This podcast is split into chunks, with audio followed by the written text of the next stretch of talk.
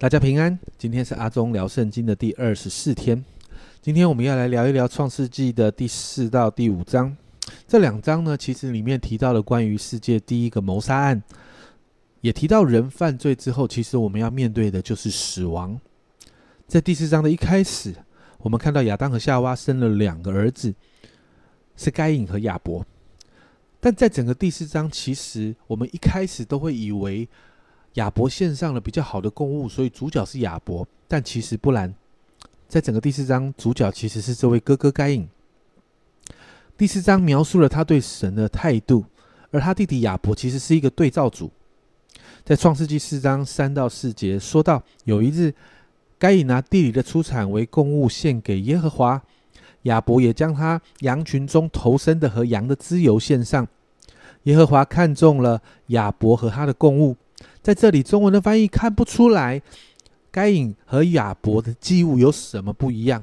但当我们回到原文的翻译的时候，亚伯也将他羊群中头生的和羊的脂油献上的这一句话，更好的翻译是：亚伯带来羊群里头头生的最肥美的。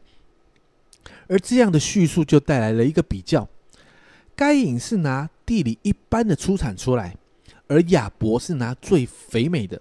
因此，神喜悦亚伯的供物，是因为亚伯把最好的给神。亚伯全力的取悦神。而该隐看到这个状况的时候，该隐他觉得他被神冒犯了。可是，在这个冒犯的里面，他却无法把他的情绪和怒气向神发出来。所以他就把这个情绪和怒气、怒气就迁怒在他弟弟身上，把他的弟弟给杀了，并且在最后面啊，经文的后面，他跟神互动的时候，该隐仍然不觉得自己有错，所以后来神惩罚了他。惩罚过后，在第四章的后面，我们就看到该隐的后代看起来好像过得很不错，他们建造了城市。他们有些人是好像制造乐器的祖先，他们有了文化的进步，物质的生活也进步了，但是却带来了骄傲和道德上的败坏。甚至该隐的后代有一位叫做拉麦，他在创世纪四章二十三到二十四节这样说：拉麦对他的两个妻子说：“亚大、喜拉，听我的声音。”拉麦的妻子细听我话语。壮年人伤我，我把他杀了。少年人损我，我把他害了。若杀该隐，遭报七倍；若杀拉麦，遭报七十七倍。好像杀人这件事情就可以变得随心所欲。但在这一章第四章的后面，我们看到了好像有另外一个对照组出现在创世纪的第四章二十五到二十六节。亚当又与妻子同房，他就生了一个儿子，起名叫赛特。赛特的意思就是说，神另外给我立了一个儿子代替亚伯，因为该隐杀了他。而这个赛特，圣经上也说，他也生了一个儿子，叫做以挪士。后面有一句话，这一这一句话这样说：那个时候，人才求告耶和华的名。这里的对照是有一个该隐的后裔所带出来的那个生活形态，虽然生活的品质改善了，但是却在一个骄傲和道德败坏的状况。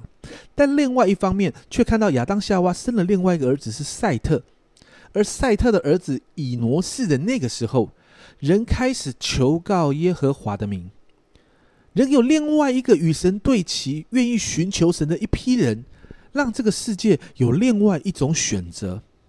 接着，在第五章，摩西把从亚当之后到挪亚的家谱给记录下来。在这个家谱里面，有一个公式：某些人、某个人生了谁，活了多久，并且生儿养女，又活了多久就死了。这个公式不断的出现在第五章的里面。第五章大概是整本圣经里面我们看到记录人活得最久的一段经文。就算活了超过九百岁，可是后面也就死了。而这段经文里面，我们看到有一个没死的，在创世纪第五章二十一到二十四节，以诺活到六十五岁，生了马土沙拉。以诺生马土沙拉之后，与神同行三百年，并且生儿养女。以诺共活了三百六十五岁。以诺与神同行，神将他取去，他就不再世了。这是神给我们看到的一个榜样，是与神同行。与神同行就可以看到，可以突破这样的一个规律。因此，在这两章里面，我们看见神好像埋了一个伏笔，就是我们的生命要选择像该隐的后裔一样，还是要像赛特的后裔一样。而就算在，就算我们选择在赛特的后裔里面，愿意选择求告神的名的时候，神还有一个更深的邀请，邀请我们愿不愿意与神同行。我们看见神心里的渴望是期待人可以回到当时他造人的那个时候，与神、神与人之间的那个亲密关系。如果你有听过一首老诗歌《在花园里》，副歌的歌词是这样写的：“他与我同行，又与我共话，对我说：我单属于他。与主在园中，心灵真快乐，前无人曾经历过。”这是神的渴望，其实这也是我们心中最深的渴望，不是吗？也因为这样的渴望，神让耶稣降生，处理罪的问题，恢复我们与他之间亲密的关系。所以，最后让我们一起来祷告，一起来操练，我们每一天可以花更多的时间来亲近神，不只是读圣经，也不只是唱诗歌。更是愿意花时间好好的敬拜他，好好的爱他，享受与神之间那种亲密与爱的关系。这不单单也满足了我们的心，更是满足了那一位爱我们的神他的心。这是阿忠聊圣经今天的分享，我们明天再见。